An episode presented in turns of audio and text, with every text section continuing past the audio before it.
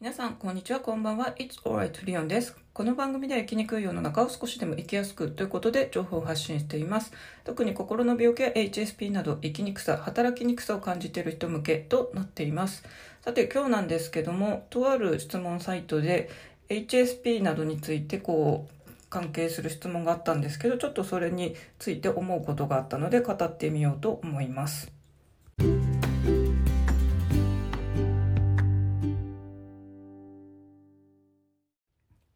ラというアプリ、まあ、サイトがあるんですけども、これはですね、質問にこう回答をするというので、まあ、読み物としても面白いですけど、基本私、ローム線だったんですけども、北海道についての質問があるとですね、やっぱり私、生まれも育ちも札幌40年以上ずっと住んでるんで、まあ、生粋のどさんこなのでですね、あの北海道ネタ、特に札幌ネタについては、こう、自分でも書きたくなって、あの、質問回答したこともあります。でやっぱりネットにこういうのを書き込むとですね批判されるのが私はあの昔経験してなんか怖くなったんであんまりこういうの書かないようにしてたんですけどもその Quora とかですねあと Voicy も聞いてるパーソナリティさんのあのコメントとして感想とかをですね、本当にぼちぼち、本当になんか何か言われたらやなんで、本当にですね、結構こわごわと美味しいコメントとか書いたりしてるんですけども、あの、割とこうパーソナリティの方に読まれたりとかもしだしてですねまあそんなギスギスしてる雰囲気じゃないので、まあ、少しずつこういうちょっとずつなんか書いてるかなっていう感じなんですけどその、えーと、クオーラでですね HSP 絡みのことがちょっと質問に上がっていました。質問はこう最近 HSP とかあとは発達障害とかのそういう精神障害をこう自分から初対面とかでも切り出してくる人がすごい増えてきているけどもそういうなんか自分からラベリングすることとかってなんかメリットあるんですかとかいう感じの質問だったんですよね。で私これを読んだ時にですねまあそれの一つ目の回答の方がですねまあ HSP とその精神障害を一緒くたにしてるっていうのは違いますよと。あの、HSP は病気じゃありませんって書いてて、もう私も激しくそれにうなずいたんですよね。そもそも HSP っていうのは気質についてのこう分類で、そのアーロン博士っていうのが、まあ、提唱したというか、こういうもんだっていうふうに、まあ、定義づけはしましたけども、あくまで精神科の病名ではありません。これは同じようにですね、アダルトチルドレンとかもこれは病気じゃありません。気質とか、まあなんか、誰かがこういうふうに分類してみんながそれに当てはまるよっていうから一般的に広まってますけどもこれは精神科に行って例えばですね精神科医の先生にですね私 HSP なんで治してくださいとか薬くださいとか障害者手帳くださいってもこれはまあほぼあの聞いてもらえないというか、そもそも病気じゃなくて、そういう性質であるだけっていうことで、それに対して薬が出るわけではないの。は、これは私は、あの、精神科に何しろ20年間も通ってたりして、あの、自分が障害年金とかの申請の時にですね、あの、精神病のその分析っていうのはきちんと世界基準があるんですよ。なので、そういうとこにですね、この HSP とかは特に載ってはいません。不安障害と似ている症状だぐらいのことは書かれてるようですけども、はっきりとですね、そのハイ、ハイ、 highly でしたっけ？ hyper sensitive person という言葉で病気とは定義づけられてないので、まずこの質問者さんが、発達障害、もう障害ってついてるんで、こちらは病院で診断をまあ受けてるっていう体だとまあみなします。自称発達障害っていう人っているんですかね大抵病院に行ってちょっと気になるから行ってみたら診断が出ましたとかグレーでしたとかいろいろみんな言ってると思うんで、多分これはきちんとあの診断が下るものだと思います。あまり自称っていないような気もしますけども、えっと、HSP の方は本当に誰が診断するわけでもないんで、これはあのテストやってみましょうって、まあ、あの、ブログとかネットで出てて、それで自分が当てはまって、あ、何点だった、あなた HSP の気質が高いですねっていう風になってるだけの、あくまでこう自己分析ツールとして使うものだと思うので、まずここの定義はちょっと皆さんにも知ってほしいなと思ったんで、ももう昔本当にディープメンヘラだった私からちょっと発信したいなと思っています。でですね、あの、この、じゃあ、前提としてその発達障害だと、例えば私が昔そうだったように、あの、精神障害者、まあ、そう、私は双極性障害、躁うつ病ですが、まあ、昔はうつ病って最初診断されてたんで、そういううつ病とか、えっ、ー、と、双極性障害、そううつ病とか、あと統合失調症、この3つがメジャー心の病と言われてますけども、まあ、こういうのを、まあ、これはもう自傷とは言わないですよね。私こういう病気なんだって打ち明けるのと、まあ、あの、私 HSP なんだって打ち明けるのはちょっと、あの、ケースっていうか違うのかなと思ってます。まあ、やっぱり障害者と健常者っていうのは区別が一応ありますし、まあ、例えばオリンピックとパラリンピックって分かれてたりもします。と、就職転職の時もですね、障害者雇用枠っていうのは別に設けられているので、やっぱりある程度の何かしら配慮が必要な人ということで一応あの区分されているわけなんですね。それ差別とかじゃなくて、差別じゃなくて区別なんですよね。まあ、そこにですね、あの病気じゃない HSP とかを盛り込むのはちょっと違うかなと思ったので、その質問に対してはまずそこを質問者さんには区別してほしいなと思いました。まあ、じゃあですね、その障害者とか、まあ、精神病じゃなく HSP とちょっと分けたとして、単独で HSP だと、まあ、初対面とかでこう切り出してくる、あの、主張してくる人について、やっぱりうざいと感じるっていう人は多いなっていう印象ですし、私も多分そればっかり主張してくる人、うざいって感じる気持ちはわかります。でなんでなんだろうなと思うと、まあ一つはですね、その質問者さんの最初の区分してないところだと、あの病院で診断を受けたわけじゃないっていうのが一つと、あとはそもそも病気じゃないのにっていうのが前提で、あの自称をこう HSP って言ってくるからうざいっていうのがまず一つあるなっていうのとですね、あとは、えっ、ー、と、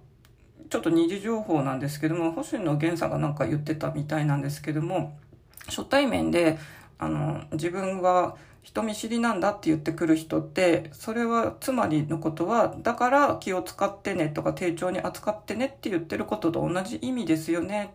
違いますか？みたいなことをなんか発信してたらしいんですけども、まあ、そうだよなって思いますね。あの、世の中分かりやすくなるように、今ではヘルプマークとか、あの、妊婦さん向けのマークとかもできて、まあ、旗から見たらですね、あの、健康にしか見えない人も実は病気の人もいるよということで、そういう分かりやすくなってますが、私、昔、自分が精神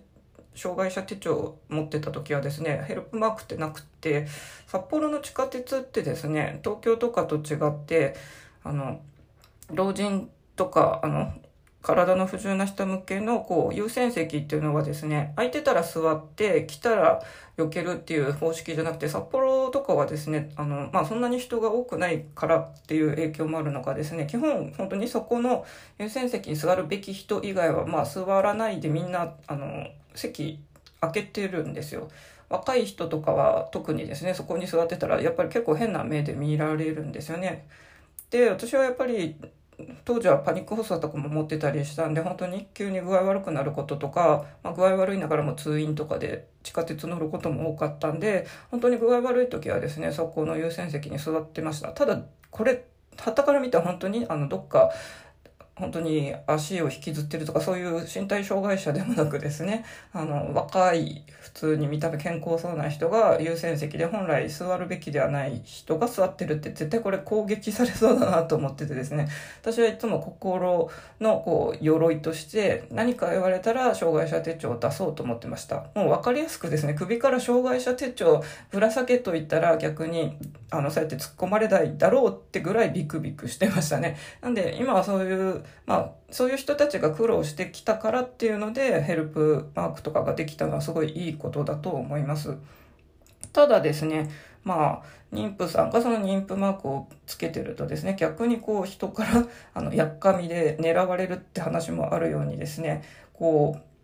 う、権利を主張するっていうのは、まあ、イコールやっぱり、丁重に扱ってねっていうのをこう相手に求める行為でもあるんで、それがちょっとうまくバランスが取れないと、やっぱり、あの、まあ、うざいぐらいならまだいいですけど、本当に、あの、その、その相手の、まあ、妊婦さんの話でいくと、例えば、えっ、ー、と、まあ、結婚しているとか、妊娠したっていうのはやっぱりおめでたいこととされるんで、まあ、どっちかというとですね、不幸な身の上を送ってる人から見たら、妬みを感じちゃう存在でもあるのもまあ、一理あるかなと思うんで、そういう人がですね、まあ、あの、例えばその妊婦さんに向かって、こう、なんか暴力を振るうっていうケースもあったりするっていうね、それが100%、あの、そんなのありえないっていうわけではやっぱりないと思うんですね。私もやっぱり婦人科の病気で、あの、出産とか、まあ、できないですし、私は別に子供を欲しいって強く願ったことがないので、あの、私がそういう妬ましいって妊娠に対してはないですけど、ただ幸せであるだろうっていうので、その妬ましいって思ってしまう気持ちは私の中にもやっぱりあるんですね。すごい黒い部分。なので、まあ、あの、そういうヘルプマークとかできたのはすごい素晴らしいことだとは思いますが、まあ100%、あの、そうじゃない人がですね、じゃあそのマークを見かけたら絶対親切にしてあげるっていう100%優しい心で、あの、こう、いつも思っているっていうわけでもやっぱり人間なのでですね、あの100%善か悪かなんて本当にないので、あの、何でも二極論じゃないですけど、白か黒か、で、あの、全部が白とか全部が黒とかなくて、まあ、特にですね、ちょっと精神障害とか心の病気になりがちな人は、この白か黒か思考が強くてですね、私もかつて本当に、あの、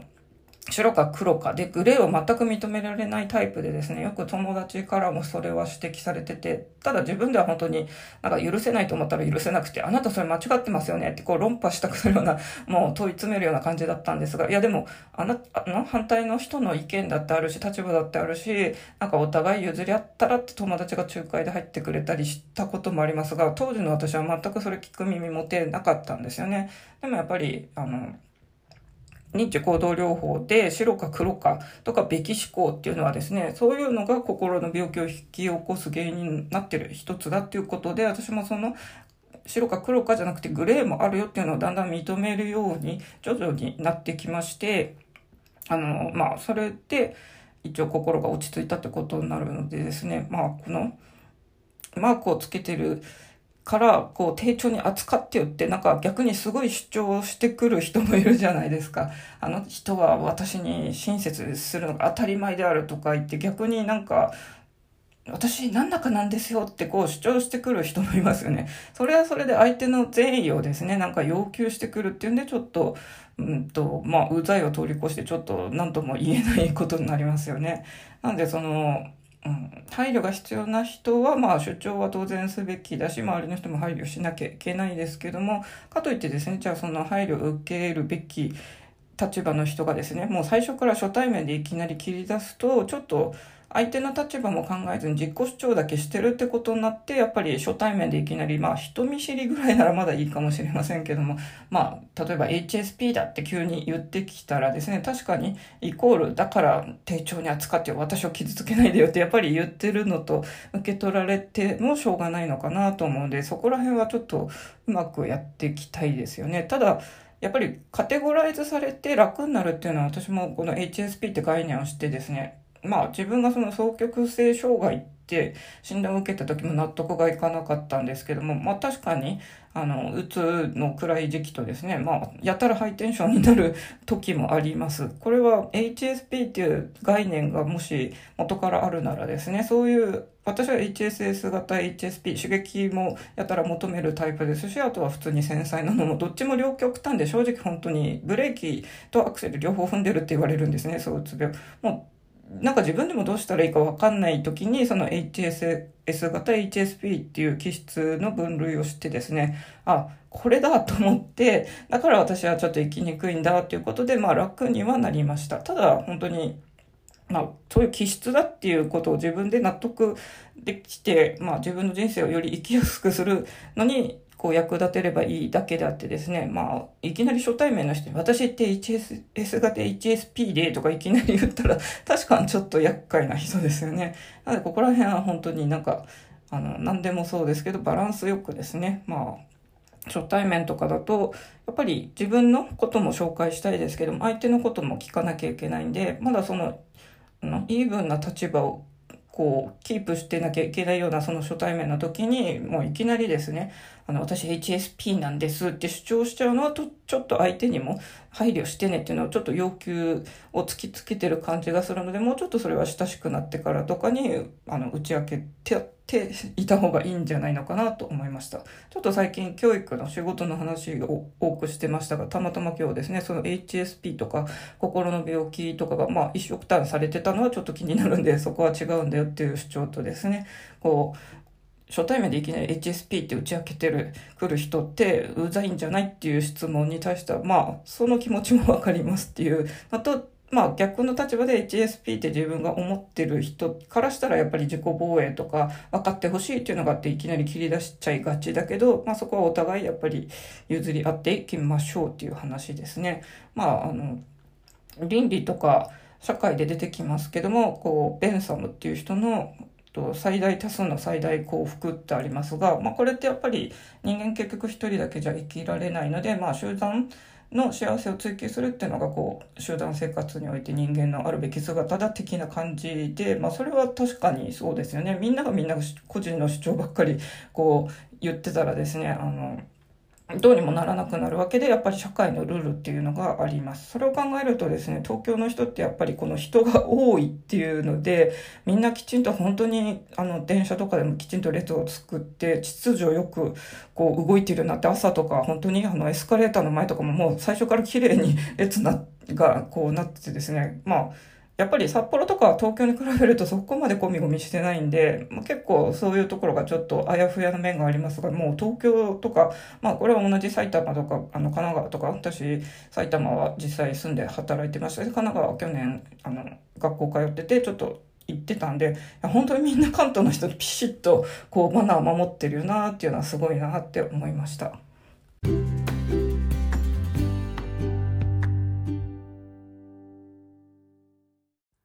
けで今日はですね、HSP についてちょっと語ってみました。まあ最近ちょっと教育の自分の仕事で経験した話をして、それが再生数も他より多くなってるってことで、まあ福祉関係のこの心の病気とかについて語るのは私はプロでもないですし、まあ、あの体験者とはいえですねまだその体験からこう立ち直って何かいい話ができるほど自分もまだあのこの抜け出せてないので自分も苦しんでてまだもがいてる最中なんですよね。なので、うん、もがいてる状況でこうこう悩んでますばっかり言っててもですねなんかあまり人の役にも立たないような気もするのでそれだったらあの講師も経験してるし塾長も経験してどっちも経験してる。これ結構片っぽだけの人も多いですしあとは私は一つの塾にいたわけではなくて本当にあの基本個別塾ですけど1対1から1対2から1対3以上から本当に学年も地域から始まって本当に小学校の低学年から高学年までと中高を教えてますし、まあ、科目も割と幅広く数学英語をメインに国語とかですね、まあ、社会とかも教えたり、まあ、理科理科はちょっとあの一番5教科の中では久しぶりにやるとですねきつい科目なんですけどもまあ、割となんかいろいろやってきたなっていうのがあります。あの、個別だけじゃなくて、少人数ですけど集団授業も担当してたりもしたんで、結構、なんだかんだですね、本当に苦しみながらもやってきたなっていうので、まあそれは少しは人様のお役に立つ情報になるのかなっていうのは最近のこの発信の再生数で感じているので、今後はちょっとですね、こう、教育メインで行くのがいいのかなっていうので、もしかして全くこう、この番組のメインテーマを変える可能性もありますけども、まあ、もしよければですね、まあ、あの、お付き合いいただきたいものですけども、そうですね。あとは、えっ、ー、と、この前、また人生初ですね。原宿駅の駅近く、まあ、IKEA にその時は行きたくて行ったんですけども、その辺りは本当に駅のすぐそばは行ったことがあったんですけど、表参道っていうのにこの前初めて歩きました。なんか、47にしてですね、まあ、この前初めてスカイツリーに行ったとかですね、今回は本当に表参道を歩いたっていうんで、なんか、まあ、原宿ってだけでもですね、こう、すごいなっていう田舎者目線でありますが、表参道っていうのはまたこの駅前と違ってですね、こう、まあなんか映画のロケ地かっていうような、なんか本当に札幌って5番の目で坂もないので、ああいう風景ってやっぱり札幌にはないんですよね。こう、入り組んだ道とかですね、斜めに道がある、小道がこう入り組んでるとか、あと坂があのあるとかですね、結構本当に全く違うんで、もう、あ表参道これがみたいな。で本当にいろんな服のお店とか多分古着のお店とかもいっぱいあるんでしょうね。いろんなお店があってあとはやっぱり若者の街なんだろうな。そういうおしゃれな若者がいっぱい歩いてですね。ちょっと私の世代からするとなんか世代はもしかして違うのかもしれないんですけども。そうですね。服好きの札幌の友達とかと練り歩いてみたい気もしましたが。まああの不思議な人生を送っていますがなぜかと全く人生まあ五輪好きだったんですけどもなぜかこの五輪開催の年にですねあの、まあ、東京に住んでいるっていうのも人生全く想像してませんでしたし、まあ、このそれだったら五輪好きだから東京のその五輪を楽しんでるはずがですね コロナで楽しんでいないというのとかですねまあ人生不思議だよなと思います。まあ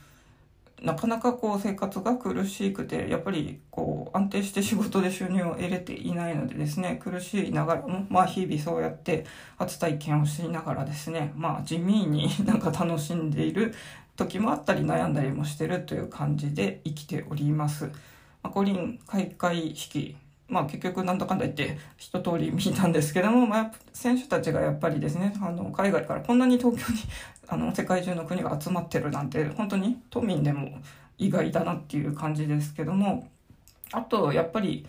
日本のこのいろんな文化、あの、国の衣装にですね、桜の刺繍をしてってる国もありましたしあとは富士山とかのモチーフをこうイラストとかで入れてくれてる国もあってそういうのすごい嬉しいですよね本当に。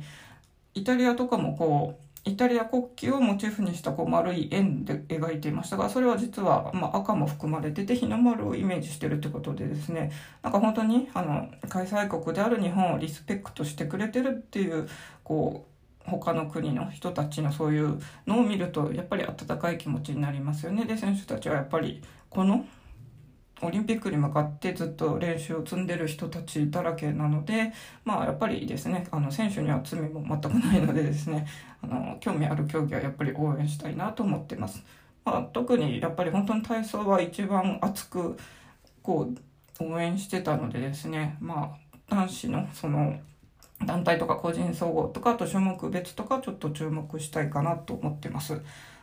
あの内村選手って結局どうなったんだろうって思うと鉄棒で種目別で出場条件を得てますしあとですね種目別はベテランあと内村選手と同じ年なんですけども亀山選手というあん馬のこうスペシャリストがまた出るということですね。あの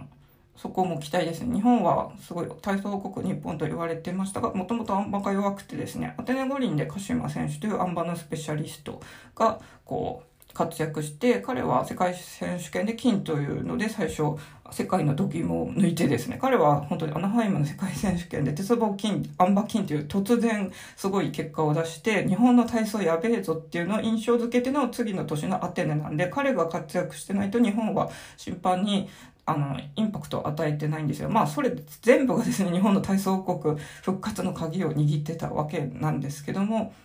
まあ、そのアテネ五輪の金メダル6人の後輩にあたる内村選手が、もう個人総合で金というキングの座をこう確立してですね、ただ今回はスペシャリストとして出場っていうのとですね、その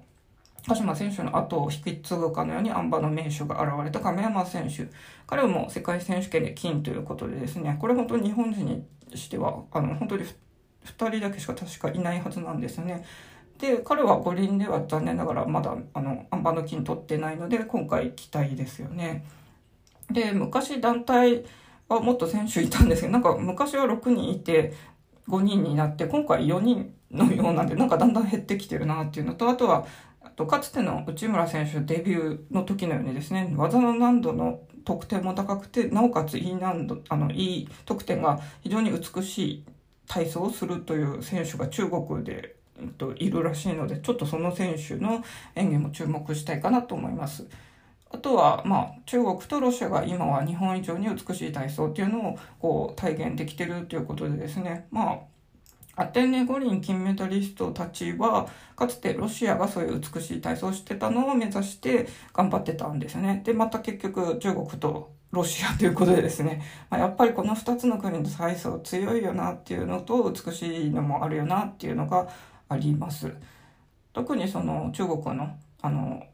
かつての内村選手の与田と言われる選手は平行棒ですごい完璧な演技を見せてるというのそうなのでちょっと昔の動画を漁ってみようかなとかですねあとちょっと過去の私がリオ五輪以降あまりもう体操を見なくなってたんですけどちょっとそこの欠けた記憶をですね もう一回こう情報を追っていきたいなと思ってあのスポーツ雑誌のナンバーの格好のこう本を取り寄せようかなと思ってですねちょっとプチ体操熱復活みたいな感じですしあとはバレーボールは男女見るつもりですしまあその他他ですねいろいろ楽しもうかなと思っています。大丈夫だよ大丈夫。あなたはここにいるだけでいいんだよっていうわけでそれではまた。